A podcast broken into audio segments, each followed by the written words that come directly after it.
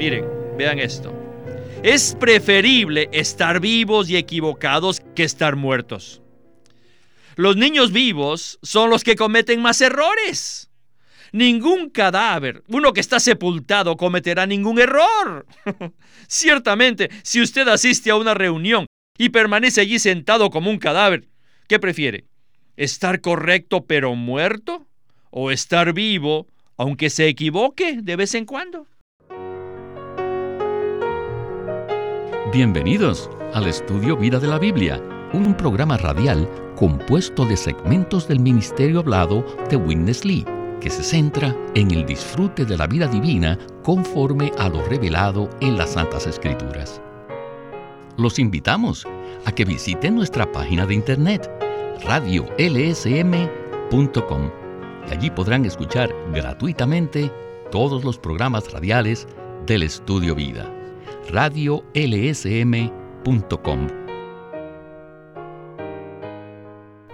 Muchas veces hemos experimentado la muerte espiritual en nuestra vida cristiana. Esta nos llega en forma de depresiones, iras, enojos y muchas otras maneras. Sin embargo, ¿nos damos cuenta de que Dios se disgusta más por esa muerte que por nuestros pecados? De todo esto y mucho más estaremos hablando en el estudio Vida de Apocalipsis de hoy. Llegamos al capítulo 3 de Apocalipsis, donde estudiaremos acerca de la iglesia en Sardis. A esta iglesia el Señor le dijo lo siguiente, tienes nombre de que vives y estás muerto. Muy significativa expresión de nuestro Señor. El título del mensaje es La iglesia en Sardis vestida de vestiduras blancas, y el Señor confiesa su nombre. Para darnos los comentarios de este mensaje nos acompaña una vez más Eric Romero. Bienvenido, Eric. Muchas gracias, es un placer estar aquí de nuevo en el estudio Vida. Eric, en el programa anterior escuchamos acerca de la iglesia en Tiatira, que es la iglesia apóstata y hoy escucharemos acerca de la iglesia en Sardis, la cual está muerta. Pero antes de comenzar el estudio vida, quisiera que nos dé un panorama de las siete iglesias que se mencionan en los capítulos 2 y 3 de Apocalipsis. Las siete etapas de la historia de la iglesia comienzan con Éfeso, que fue la iglesia primitiva. Después sigue Esmirna, la iglesia que sufrió bajo la persecución del imperio romano. La tercera etapa es Pérgamo, la iglesia unida con el mundo. Luego sigue Tiatira, la iglesia apóstata, que se desvió de la verdad. La quinta etapa es Sardis, la iglesia en proceso de ser reformada, de la cual trata el mensaje hoy. La sexta es Filadelfia, la iglesia en proceso de ser recobrada.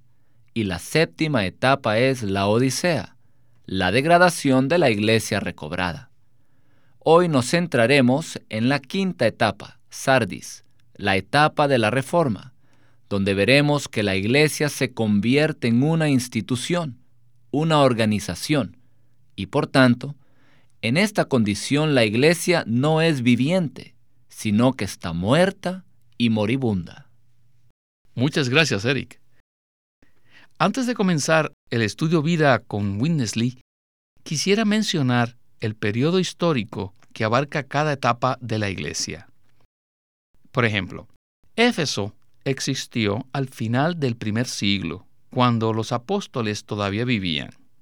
Esmirna, la iglesia sufriente, existió durante el segundo y tercer siglo.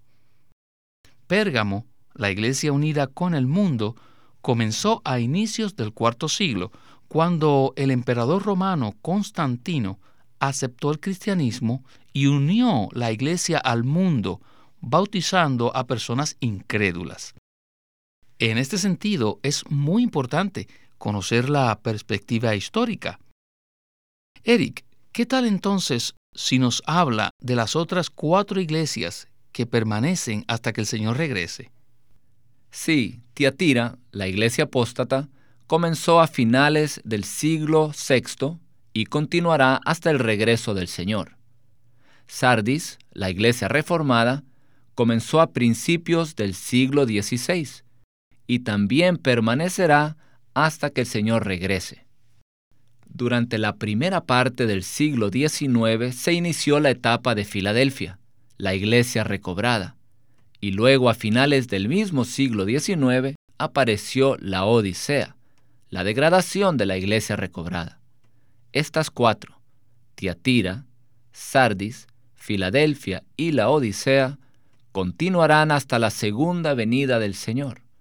Por tanto, de las siete etapas de la iglesia durante la historia, cuatro de ellas, las últimas cuatro, todavía existen hoy en día. Quisiera entonces a leerles Apocalipsis capítulo 3, versículos del 1 al 2, los cuales son la base de este estudio vida de hoy. Dice así la escritura. Escribe al mensajero de la iglesia en Sardis, el que tiene los siete espíritus de Dios y las siete estrellas, dice esto.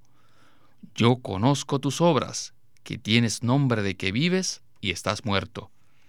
Sé vigilante y afirma las cosas que quedan, las que están a punto de morir, porque no he hallado que tus obras hayan sido acabadas delante de mi Dios.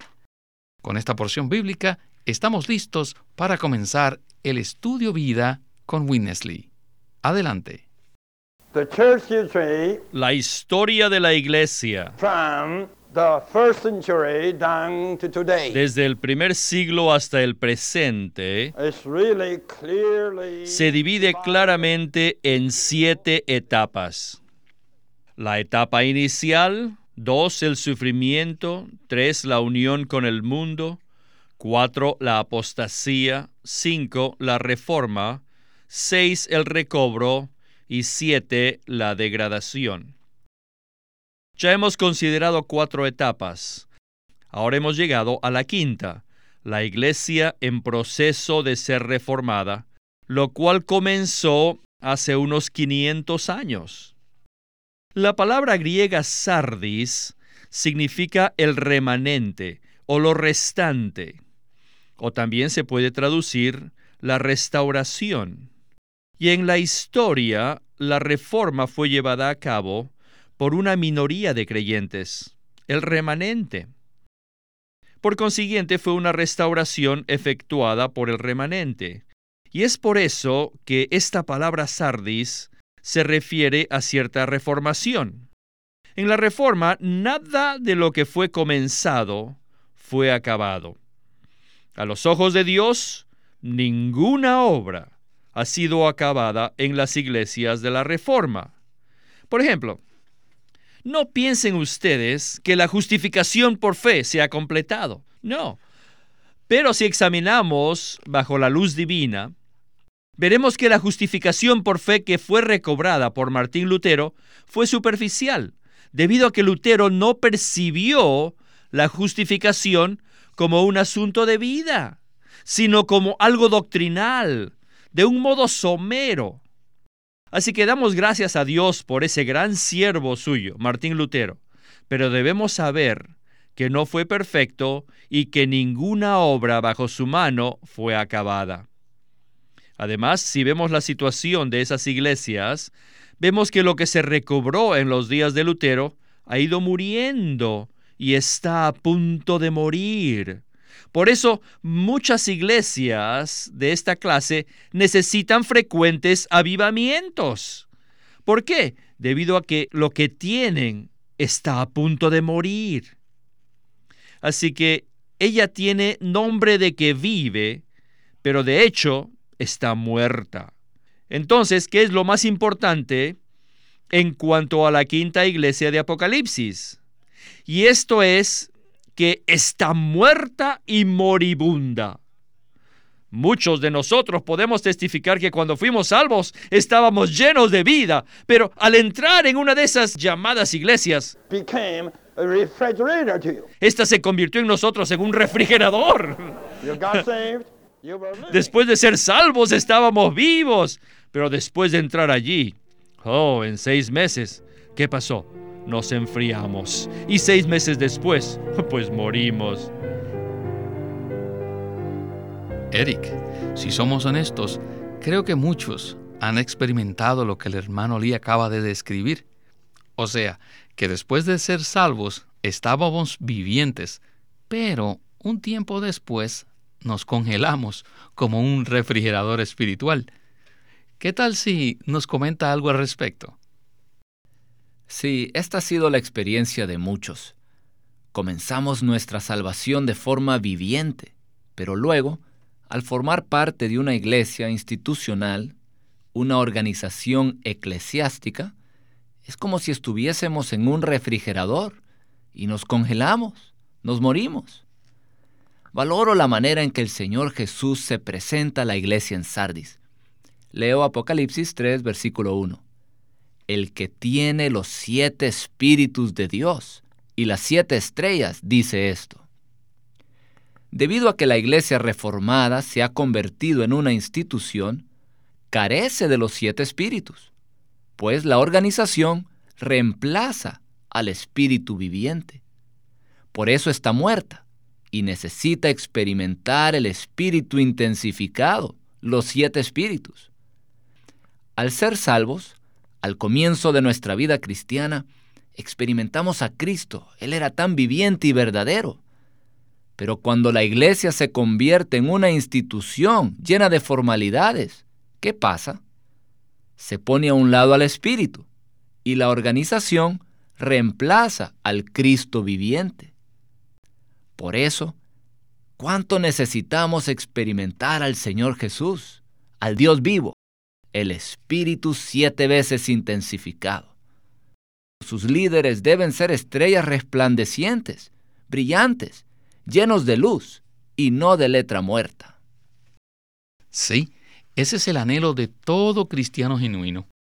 Ahora, en esta siguiente sección, el hermano Lee nos presentará algo muy interesante. Vayamos pues al estudio vida con Winnesley.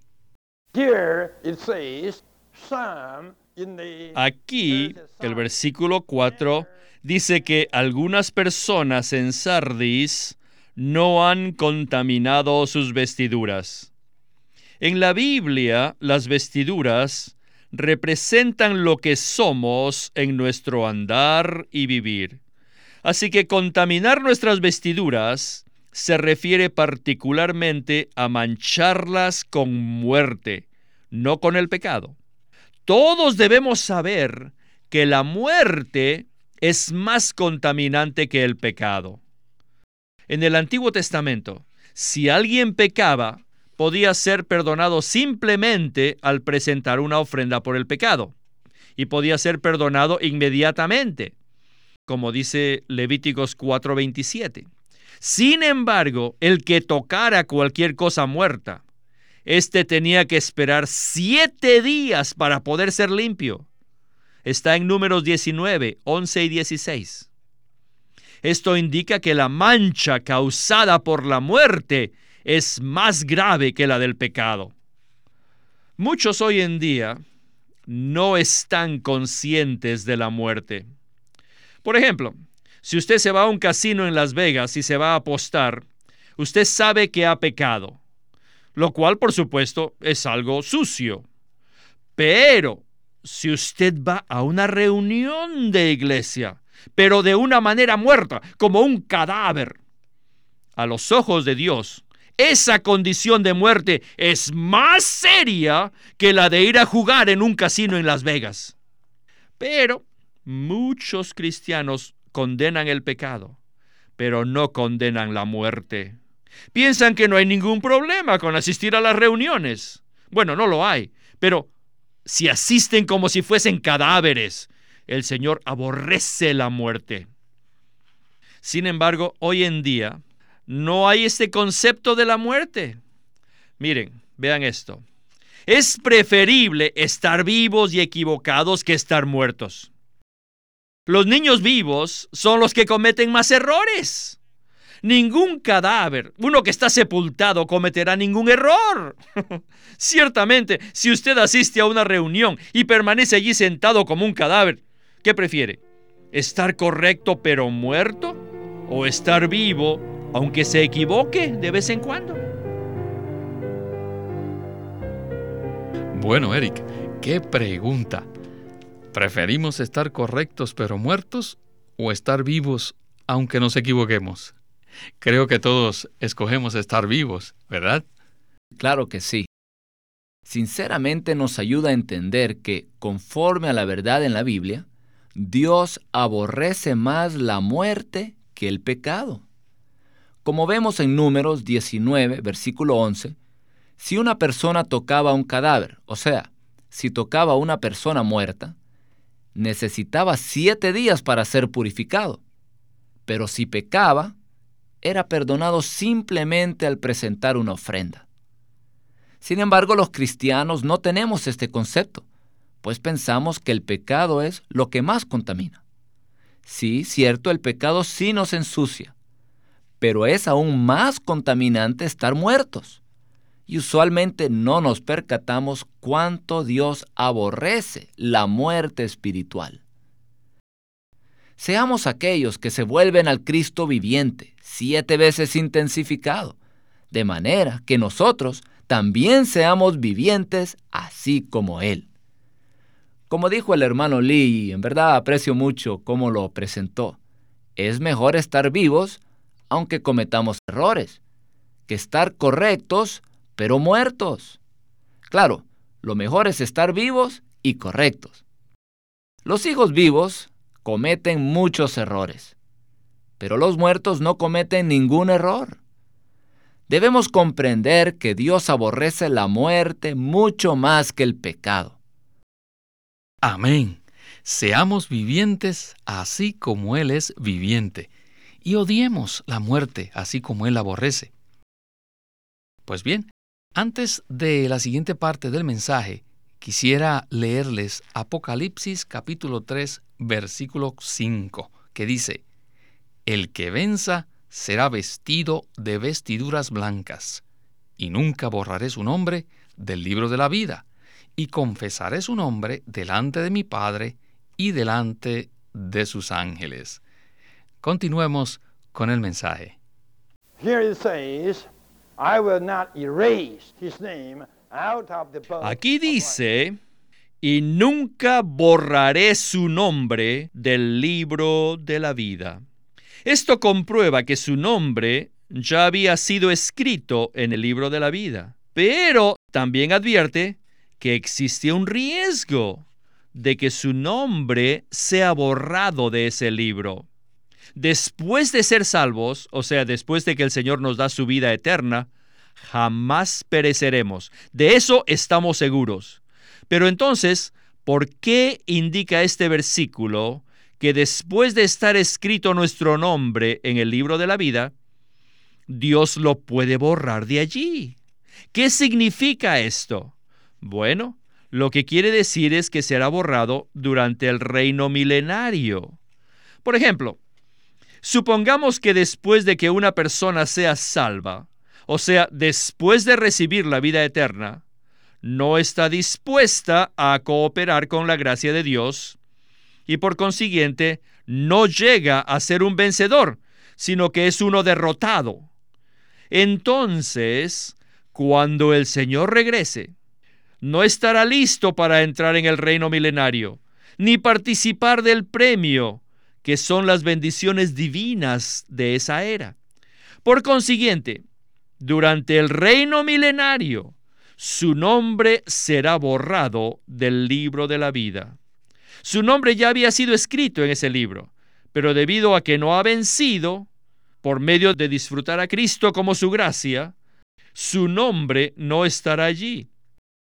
Esto es lo que significa la frase que fue llamado pero no escogido. Cuando lleguemos a los capítulos 17, 18 y 19, veremos que cuando el Señor regrese, todos serán arrebatados para encontrarse con Él. Y entonces Él escogerá a algunos. Y esta elección depende de la manera en que hayamos vivido como cristianos. Si vivimos en derrota, ciertamente el Señor no nos escogerá. Pero si vivimos en victoria, ciertamente seremos escogidos y nuestros nombres aparecerán en el libro de la vida y disfrutaremos el reino durante los mil años.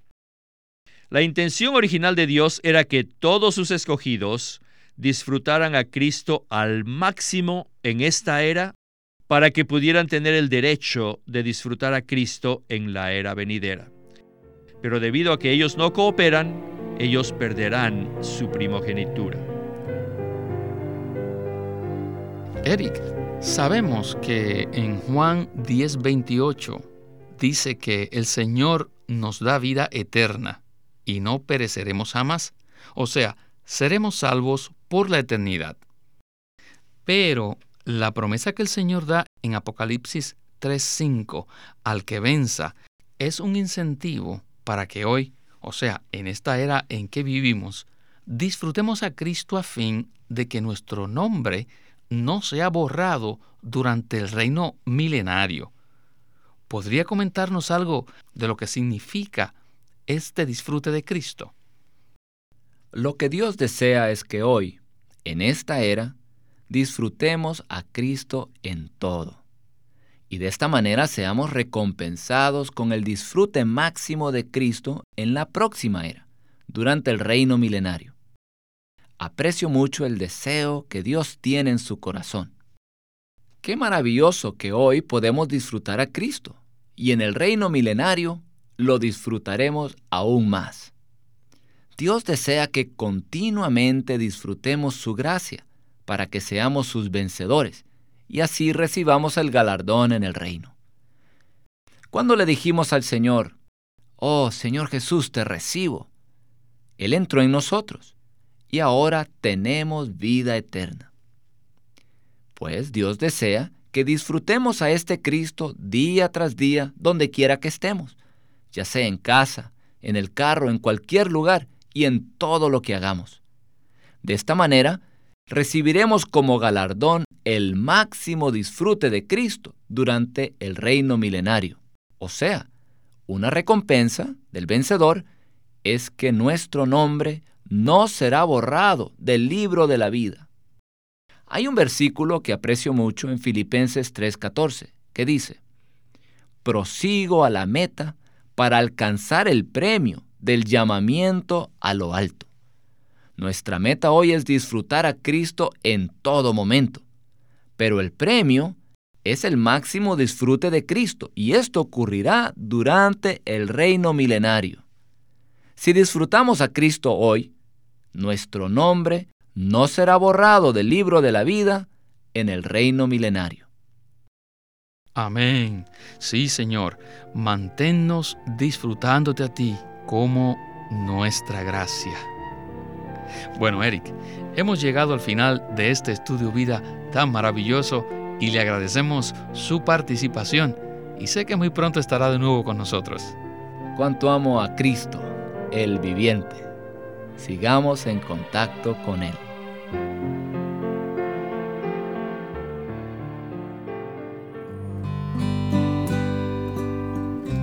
Bueno, queridos radio oyentes, sé que tienen muchas preguntas y también hay muchas interpretaciones de estos versículos, pero la manera más fácil de comprender estos pasajes es con la ayuda de las notas de la versión recobro del Nuevo Testamento y los estudios vida escritos, los cuales vienen en cuatro tomos. Por lo cual, quiero animarles a que nos llamen para que así puedan obtener la información de cómo adquirir los estudios vida. Estos son una mina de la revelación bíblica y les serán de mucha ayuda. Llámenos a nuestro teléfono gratuito 1-800-810-1149. 1-800-810-1149. Además, si desean, pueden comunicarse con nosotros enviándonos un correo electrónico a estudiovida.lsm.org. Una vez más, estudiovida.lsm.org. Queremos presentarles la versión recobro del Nuevo Testamento. ¿Y por qué tenemos esta versión recobro? debido a que a través de los siglos el Señor ha recobrado muchas verdades de su economía entre los hombres, Desde los días de Martín Lutero en particular, este recobro ha progresado constantemente. A partir de la justificación por fe, la cual fue recobrada en esos tiempos, hasta la verdad de experimentar la iglesia, el cuerpo de Cristo, vista y disfrutada por muchos cristianos hoy, este recobro ha sido como un hilo dorado que une la iglesia en el tiempo. Las verdades recobradas y la herencia de los creyentes deben ser poseídas y disfrutadas por todos los creyentes hoy día. El Nuevo Testamento versión recobro reúne en un solo tomo todos estos aspectos notorios del recobro de la verdad y la experiencia de la vida cristiana. Junto con el texto tenemos extensas notas de pie de página escritas por Witness Lee, a diferencia de anotaciones típicas para estudiar que giran en torno al contexto histórico, geográfico y biográfico de la Biblia, las notas de la versión recobro recalcan el contenido espiritual de la palabra de Dios abriendo así la revelación de la verdad divina y subrayando la provisión de vida que está contenida en las escrituras. Al comienzo de cada libro se halla un bosquejo que presenta una síntesis completa del libro. Dichos bosquejos destacan el significado espiritual de los libros del Nuevo Testamento y nos dan una visión nueva, fresca y viva de cada uno de ellos. Puede conseguirlas en su librería cristiana más cercana o llamando o escribiendo a Living Stream Ministry. Queremos animarlos a que visiten nuestra página de internet libroslsm.com. Allí encontrarán los libros impresos del Ministerio de Watchman Nee y Witness Lee la Santa Biblia versión recobro con sus notas explicativas y también encontrarán folletos, himnos y libros en formato electrónico. Por favor, visite nuestra página de internet libroslsm.com. Una vez más, libroslsm.com. Living Stream Ministry es una casa publicadora de los libros de Watchman Nee y Witness Lee y queremos decirles que entre ellos hay uno titulado La economía de Dios, un libro escrito por Witness Lee. En 1927, Watchman Nee publicó El hombre espiritual, su obra espiritual clásica acerca del crecimiento y el progreso de la vida cristiana. En La economía de Dios, Witness Lee explica claramente la obra que lleva a cabo la Trinidad Divina en su economía y ofrece a los creyentes la manera de vencer paso a paso los obstáculos que estorban el crecimiento espiritual a fin de que Cristo haga su hogar en sus corazones y sean llenos de Dios en plenitud. La economía de Dios, escrito por Witness Lee.